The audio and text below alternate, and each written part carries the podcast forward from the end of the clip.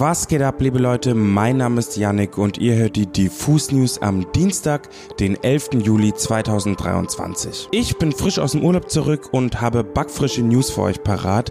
Wir sprechen heute über Reaktionen auf den Lena Remix von dem TikTok-Song Tabu, über Travis Scott, der vor Pyramiden performen wird und über einen TikTok-eigenen Musikstreaming-Dienst. Außerdem erzähle ich euch noch etwas über das anstehende Pferdefestival im Moseltal.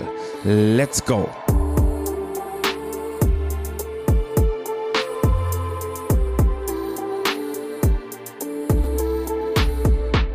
Vergangenen Freitag veröffentlichte die Sängerin Lena Meyer-Landrut einen neuen Song, und zwar den Remix von Taboo. Tabu ist eigentlich ein technoider Song. Man hätte ihn ursprünglich vor allen Dingen auf TikTok entdecken können. Dort ist der Track nämlich ein gern genutzter Sound und somit offiziell zu einem TikTok-Hit mutiert. Übrigens, der Song ist auch auf Platz 2 gechartet. Bereits am 8. Juni hat Lena Meyer-Landrut ein eigenes Cover des Songs bei YouTube veröffentlicht. Mit sanften Gitarrensounds und einer hauchenden Stimme performt die 32-jährige Tabu für ihre Fans. Das Feedback fällt überragend aus und viele Fans wünschen sich mehr deutschen Gesang von Lena. Schnell wurde klar, es muss ein offizieller Remix her. Dementsprechend wurden dann die sozialen Medien auch mit sämtlichem Teaser-Material und ganz vielen Snippets für diesen offiziellen Lena-Remix gefüttert. In den Snippets konnte man hören, dass von dem großen Gefühl des YouTube-Covers wenig übrig geblieben ist. Stattdessen erinnerte das Preview eher an einen Hardstyle-Song. Jetzt, wo der Remix seit letzten Freitag offiziell draußen ist, fällt die Resonanz überraschend harsh aus. Ich zitiere. Ich höre täglich die schlechtesten Techno-Hardstyle-Remixes auf Soundcloud, aber das würde ich skippen.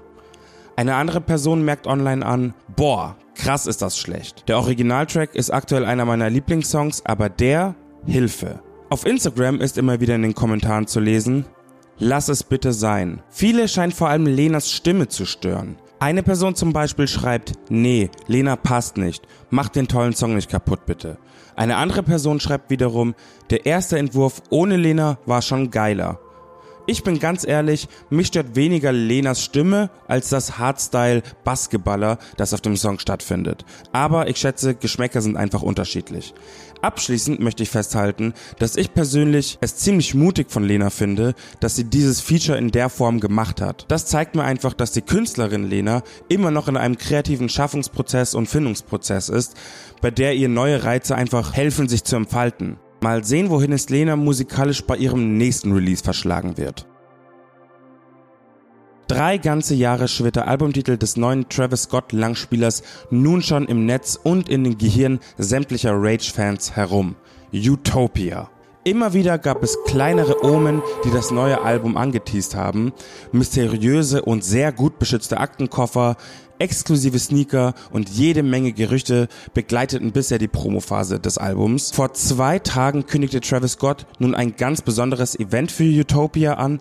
Am 28. Juli wird es nämlich einen Livestream von den Pyramiden von Gizeh in Ägypten geben, vor denen er wohl performen und somit das Release von Utopia endgültig feiern wird. Die Pyramiden von Gizeh sind nicht nur ein Teil der sieben Weltwunder, sondern auch UNESCO Weltkulturerbe. Also das ist schon ein ziemlich, ziemlich krasser Move. Move. Die Tickets für den VIP Golden Circle dieses besonderen Events sind zwar bereits ausverkauft, allerdings sind noch Premium-Tickets für umgerechnet rund 118 Euro erhältlich. Wer also spontan nach Ägypten jetten will, der hat hiermit einen weiteren Grund, die Flugsuchmaschine des Vertrauens anzuschmeißen und einfach zu buchen. Ich für meinen Teil bleibe in Deutschland, aber ich werde mir hundertprozentig den Livestream reinfahren. Über welchen Kanal das Event ausgestrahlt wird, ist bisher allerdings noch nicht bekannt. Aber ich würde einfach mal den Instagram-Account von Travis Scott im Auge behalten. Noch ein kleiner Fun-Fact für meine Fashion Streetwear-Heads da draußen. Auf Travis' Website sind verschiedene Merch-Artikel online gegangen, die man individuell kombinieren und sich dann quasi als Album-Bundle vorbestellen kann. Die Bundles sollen eine Woche nach der Veröffentlichung von Utopia versendet werden werden. Allerdings wurde bisher noch kein offizielles Release-Datum angekündigt. Nach mittlerweile fünf Jahren Albumabstinenz hoffe ich als Travis Scott-Fan einfach, dass wir diesen Sommer endlich mit einem neuen Projekt gesegnet werden. Wir wollen doch nicht, dass Utopia das Detox von Travis Scott wird, oder? Also wie gesagt, alle Augen auf für den 28. Juli. Wer weiß, was da noch alles auf uns zukommen wird und was das für eine krasse Show wird.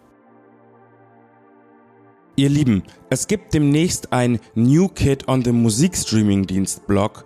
Mit TikTok Music könnten Spotify, Apple Music und Co. bald ordentlich Konkurrenz bekommen. Die Plattform soll mit TikTok verknüpft werden und ist aktuell aber nur in ausgewählten Märkten verfügbar. Aber erstmal auf Anfang. Der chinesische Konzern ByteDance, zu dem TikTok übrigens auch gehört, untermauert die eigene Ambition in der Musikbranche Fuß zu fassen. Zuletzt wurde zum Beispiel die KI-gestützte App zur Musikerstellung und Bearbeitung Ripple eingeführt. Daraufhin folgt jetzt auch noch der Start des eigenen Streaming-Services TikTok Music, der auf der Popularität von Sounds und Songs auf TikTok basiert. Während KünstlerInnen schon jetzt ihre neuen Songs, alte Hits oder auch Coverversionen von anderen MusikerInnen auf TikTok teilen und anteasern können, könnte der Weg zum ganzen Song auf eine angeschlossene Streaming-Plattform in Zukunft verkürzt werden. Und genau dieses Bindeglied soll TikTok Music darstellen. Der Leiter des Bereichs Global Music Operations bei TikTok, Michael Kümmerle, lieferte in einem Interview eine ziemlich präzise Analyse ab. Ich zitiere.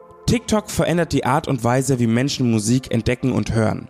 Die Plattform ist ein Sprungbrett für Newcomer, sie lässt aber auch bereits ältere oder legendäre Hits wieder aufleben und ermöglicht es, MusikerInnen neue Zielgruppen zu erreichen. Kurz gesagt, Musik auf TikTok gestaltet Popkultur neu. Als Sound-On-Plattform hat sie die Art, wie Menschen Musik entdecken und mit Songs und KünstlerInnen interagieren, revolutioniert. Gleichzeitig hilft sie Talenten, sich ganz organisch eine Fanbase und Fan-Community aufzubauen und Erfolge innerhalb und außerhalb von TikTok zu generieren. Bisher ist der Dienst nur in Brasilien und Indonesien verfügbar, aber bald schon könnte es auch hier möglich sein, dass man über TikTok auf die Bibliothek sämtlicher Major-Labels und KünstlerInnen zurückgreifen kann. Spotify sieht in TikTok und TikTok Music jedenfalls einen ernstzunehmenden Konkurrenten am Horizont und arbeitet fieberhaft an einer Integration visueller Musikinhalte, sprich Musikvideos und anderen Visuals hin, um auch hier einen neuen Anreiz zu schaffen, die Plattform weiterhin zu benutzen und nicht zu TikTok oder TikTok Music rüberzuspringen. Sehr sehr spannend das Ganze und ich frage mich,